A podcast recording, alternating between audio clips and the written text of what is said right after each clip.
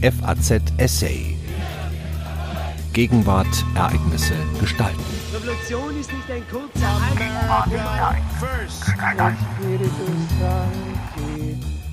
Die Verwandlung der westlichen Demokratien. Die westlichen Demokratien sind heute gespalten entlang den Bruchlinien soziokultureller Identitätsangebote. Man braucht keine prophetischen Gaben, um zu optieren, wem die Zukunft gehört. Aber wie diese Zukunft aussieht, ob sie friedlich, liberal, erfolgreich sein wird, ist nicht gewiss. Ein Essay von Professor Udo Di Fabio. Jeder sieht es. Die alten Parteiendemokratien zergehen wie Eis in der Sommerhitze. In Deutschland ist es der Niedergang der ältesten und mitgliederstärksten Partei, der traditionsreichen Sozialdemokratie. Aber auch die mühsame Bestandswahrung der christlich-demokratischen Partei und der Aufstieg der Grünen stehen für eine Zeitenwende. In Frankreich, in Italien und im Vereinigten Königreich zerbröseln bislang tragende Parteien. Hinter großen Firmenschildern wie Labour oder Tories stehen gespaltene, ja beinahe konfuse Wirklichkeiten. Überall verlaufen sich typische Wählerbindungen. Stimmungen regieren. Keine der alten ideologischen Weltdeutungen kann wirklich überzeugen. Selbst die neue ökologische Transformationsrhetorik grüner Parteien bleibt diffus, stimmungsabhängig. Ein Seitenblick auf die Vereinigten Staaten offenbart noch mehr. Auch dort ist das alte Zwei-Parteien-System nur dem Namen nach intakt. Trump hatte die Republikaner auf manchen Gebieten entkernt, auf anderen radikalisiert. Den oppositionellen Demokraten geht es kaum besser. Die Theorie und vor allem die praxispolitische Diversität machen es schwer, Brücken zur Mitte zu bauen, wenn man Anhänger mobilisieren will. Gibt es eine politische Mitte überhaupt noch?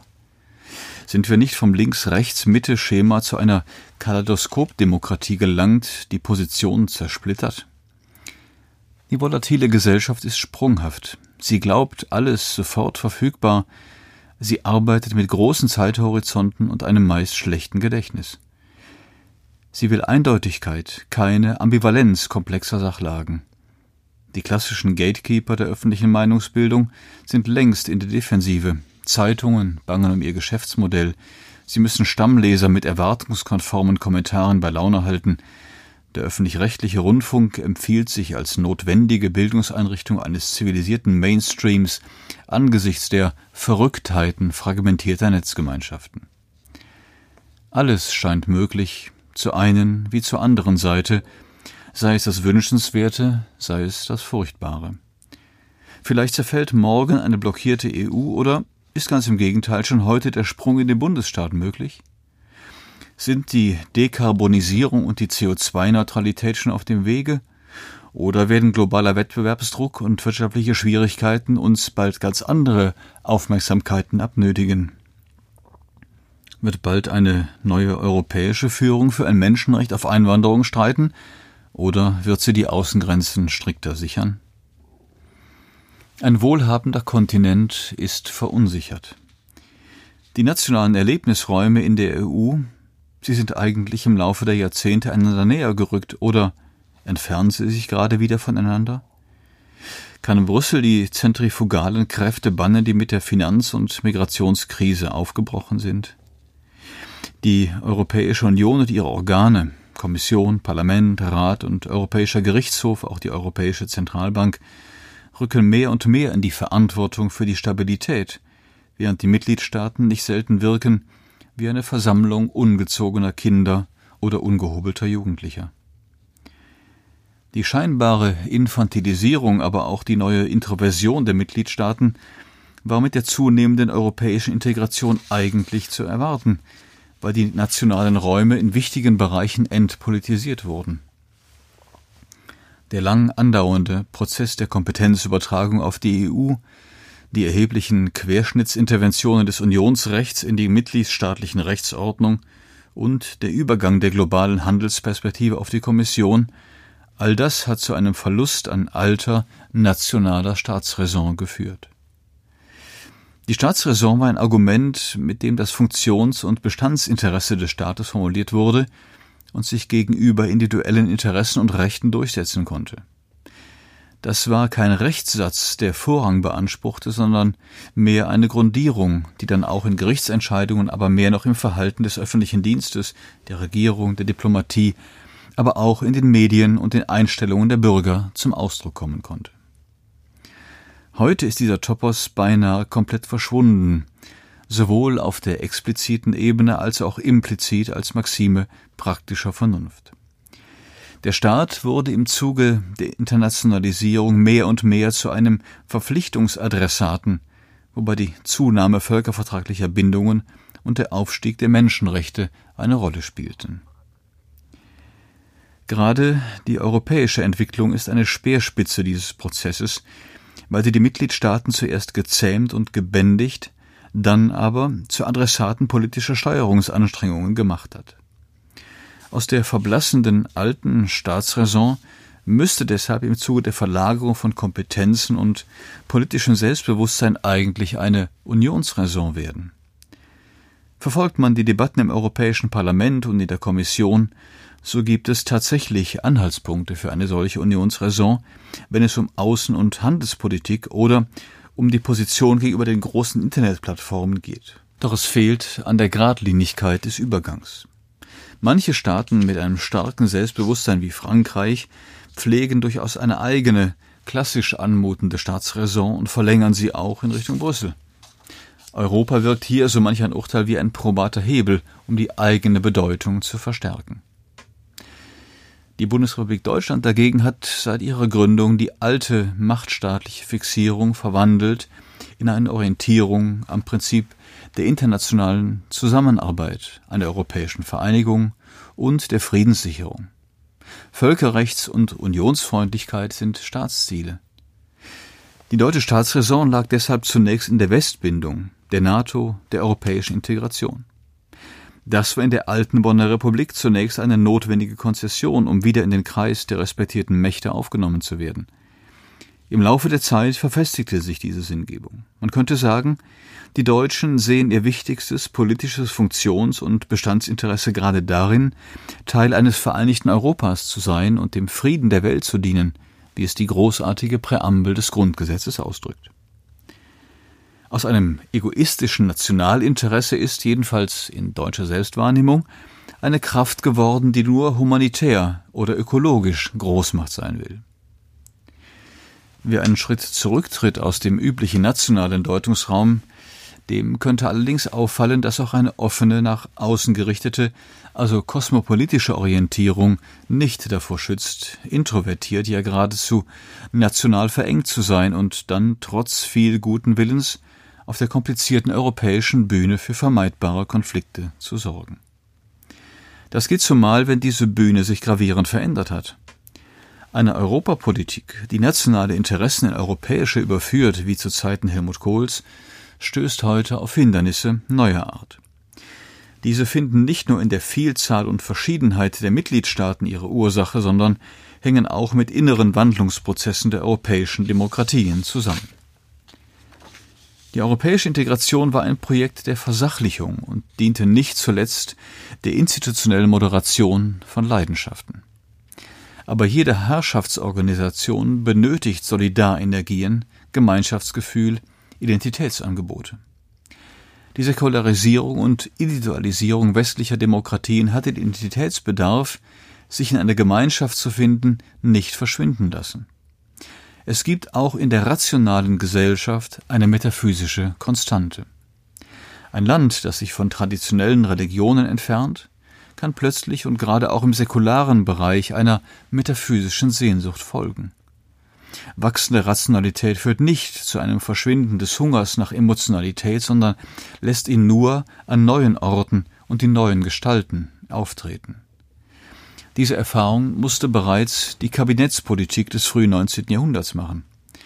Im Zeitalter des Nationalismus wurde die alte Form des Regierungs im hämmernden Takte der Industrialisierung und sozialen Mobilisierung von einer Welle des Nationalgefühls vor sich hergetrieben. Das Nationalgefühl selbst war eine Identitätsprojektion, also die Vorstellung einer Gemeinschaft, die selbst dem Entwurzelten eine Heimat gab. Wie gelingen heute politische Identitätsprojektionen, wenn man nicht auf alte, verbraute Konzepte zurückgreifen will? Die Bildung von Nationalstaaten hat sich starker kultureller Kräfte bedienen können. Die Globalisierung ist funktional und mehr im Kreis von weltgewandten Eliten entstanden als über gemeinsame Sprache, Dichtung oder Historisierung der eigenen Gemeinschaft. Kulturelles Wurzelwerk lässt sich nicht so einfach transnationalisieren. Das zusammenwachsende Europa, aber auch die einander näher rückende Welt ging über Wege der kühlen, funktionalen Mechanismen Weltmarkt, globale Finanzströme, internationale Arbeitsteilung, weltgesellschaftliche Wissenschaft, grenzüberschreitende Kommunikationskanäle. Auch für die EU war und ist der Binnenmarkt mit seinen wirtschaftlichen Grundfreiheiten sowie der Idee, mitgliedstaatliche Handelshemmnisse und nationale Industrie- oder Agrarpolitik zu bekämpfen, die Grundlage des Erfolges. Durch diese Entwicklung wurde den Staaten ihre Zentralität und Allzuständigkeit gezielt genommen, damit aus ihrer nationalen Enge heraus nicht noch einmal die destruktiven Kräfte entstehen konnten, die in große europäische Bürgerkriege gemündet waren. Die Europarechtswissenschaft hat die Methode Jean Monnets als funktionelle Einigung beschrieben. Schon die Begrifflichkeit wirkt kühl. Keine Politikerin, kein Politiker kann damit im Wahlkampf punkten. Und selbst die zutreffenden rationalen Erklärungen der Europäischen Union Friedenssicherung, gemeinsame Handelspolitik und geopolitische Interessenvertretung erreichen an keiner Stelle die Temperatur jener Heißblütigkeit, die die nationale Identität, aber auch der Staat als politische Institution spätestens seit der französischen Revolution so kraftvoll, mitunter eben allzu kraftvoll erzeugt hat. Der französische Präsident Emmanuel Macron hat seit seiner Rede an der Sorbonne im Jahr 2017 in das kühle Gewässer des europäischen Verbundsystems etwas warmes Wasser zulaufen lassen, als er Une Europe qui protège zum Programm erhob. Ein Europa, das schützt. Aber reicht das? Lange Zeit musste man in der emotionalen Unterbilanz des europäischen Projektes noch nicht einmal ein besonderes Problem sehen. Die Mitgliedstaaten blieben auf ihren nationalen Bühnen tonangebend, in der Sprache des Bundesverfassungsgerichts politische Primärräume. Die europäische Integration und die internationale Zusammenarbeit dagegen waren moderierend und ergänzend angelegt als Komplementäreinrichtungen, sachlich notwendig und nützlich, aber nicht als der eigentliche Ort politischer Identitätsbildung. Die nationalen Leidenschaften wurden dadurch abgekühlt, ihre Interessengegensätze auf ein institutionelles Spielfeld geführt. Die Architektur der EU und die Festigung internationaler Organisationen galten als Teil jener größeren Zivilisierung der souverän robusten Staatenwelt. Sie war seit der von den Westmächten angenommenen Atlantikcharta auf gutem Weg. Internationalisierung und Europäisierung haben eine neue, koordinierte Herrschaftsarchitektur geschaffen. Von staatlicher Diplomatie ausgehend wuchs eine Ordnung, in der sich die Staaten als Rechtssubjekte einfügen sollten. Das Bild Thomas Hobbes vom Urzustand des Kampfes aller gegen alle wurde eine Etage nach oben verschoben, alle in eine zivilisierte Rechtsgemeinschaft. Die Internationalisierung hat aber keine starken politischen Identitäten hervorgebracht, die an die Stelle der staatlichen, nationalen oder regionalen Gemeinschaftsbildungen hätten treten können. Das ist der Grund, warum es die notwendige kritische Masse an Zustimmung und Emphase für die Gründung der Vereinigten Staaten von Europa bis heute nicht gegeben hat.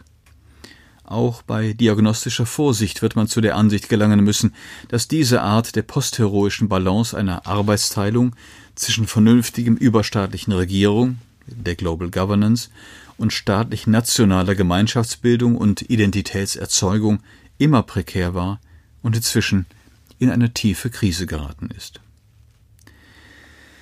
Das, was seit Jahren etwas hilflos als Populismus beschrieben wird, kann auch als Folge eines Identitätsdefizits verstanden werden.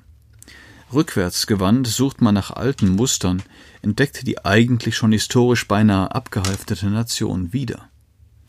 Auch die Idee, ein Staat müsse sich selbst behaupten, sucht abermals nach rationalen, religiösen oder weltanschaulichen Kraftquellen.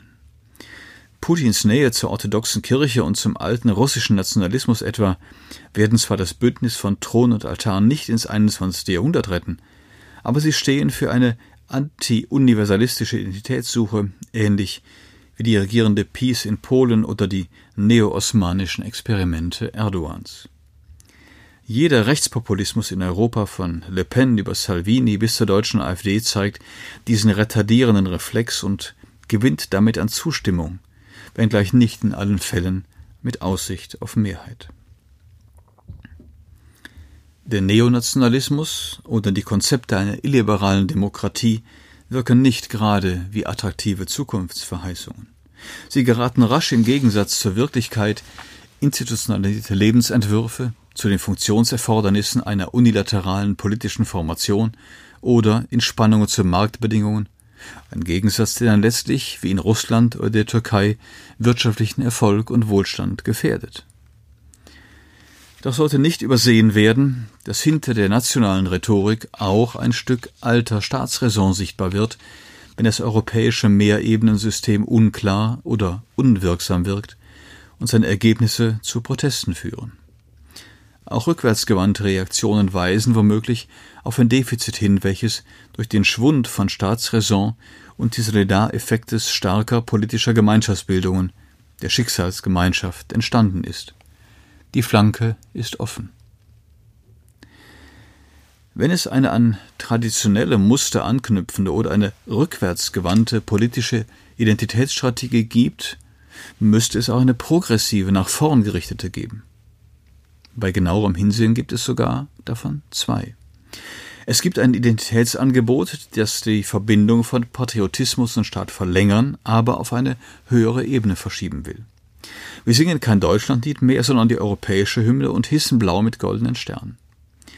Der gescheiterte europäische Verfassungsvertrag setzte auf diese Entwicklungslinie, ebenso wie das geltende Konzept der Unionsbürgerschaft.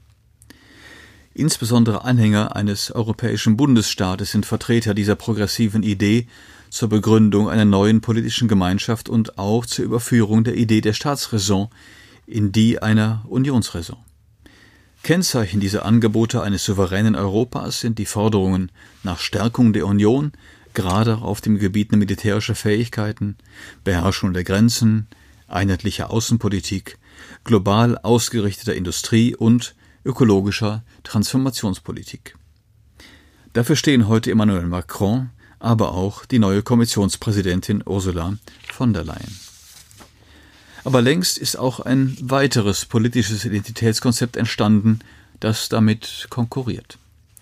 Es steht beinahe selbstredend diametral dem Neonationalismus entgegen, ist aber auch nur teilweise Bündnispartner des Konzeptes einer allmählichen Verstaatlichung oder doch staatsanalogen Stärkung der EU.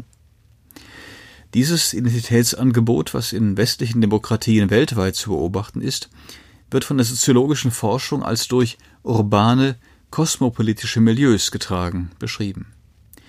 Diese kosmopolitischen Milieus stehen für eine Lebenseinstellung, die sich in Verantwortung für die humanen und ökologischen Bedingungen der Welt sieht.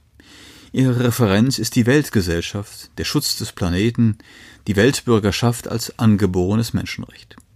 Weder der alte Staat, auch aus Demokratie, noch der jüngere Staatenverbund der EU kann einen konzeptionellen Vorrang beanspruchen. Weder Staatsräson noch Unionsräson vermögen als Trumpf im Spiel zu stechen. Funktionelle politische Strategien wie die in den europäischen Verträgen vorgezeichnete Entfaltung des freien Handels und einer offenen Marktwirtschaft sind ihnen eher suspekt. Es gelten der humane und ökologische Imperativ. Ihr gesellschaftliches Leitbild ist die diverse Einwanderungs- und Entfaltungsgesellschaft. Sie sind moralisch selbstgewiss, ja glaubensstark. Das neue kosmopolitische Identitätsangebot tritt in dieser Glaubensemphase in die Fußstapfen eines universellen Christentums. Die Demokratie verteidigen sie gegen rechts, schwächen sie aber gelegentlich auch, wenn das Recht eines Staates auf Kontrolle seines Staatsgebietes und der parlamentarische Interessenausgleich attackiert werden unter Berufung auf universell normative Maßstäbe.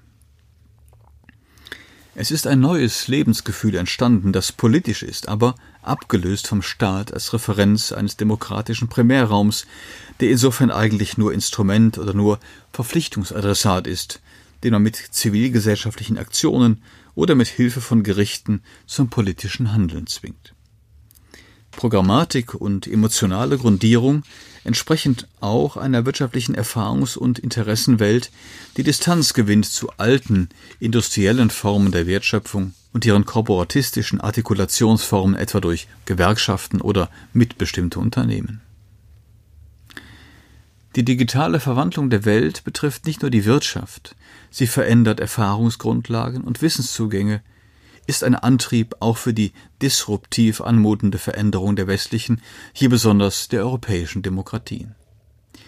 Die Vernetzung und eine über künstliche Intelligenz getriebene Kognitivierung von Prozessen und Produkten mobilisiert, schafft spontane Verfügbarkeiten und neue Lernpfade, nimmt keine Rücksicht auf gewachsene Institutionen und mentale Verhaltensmuster. Das ist typisch für Umbrüche, wie sie mit der Industrialisierung des 19. Jahrhunderts einhergingen.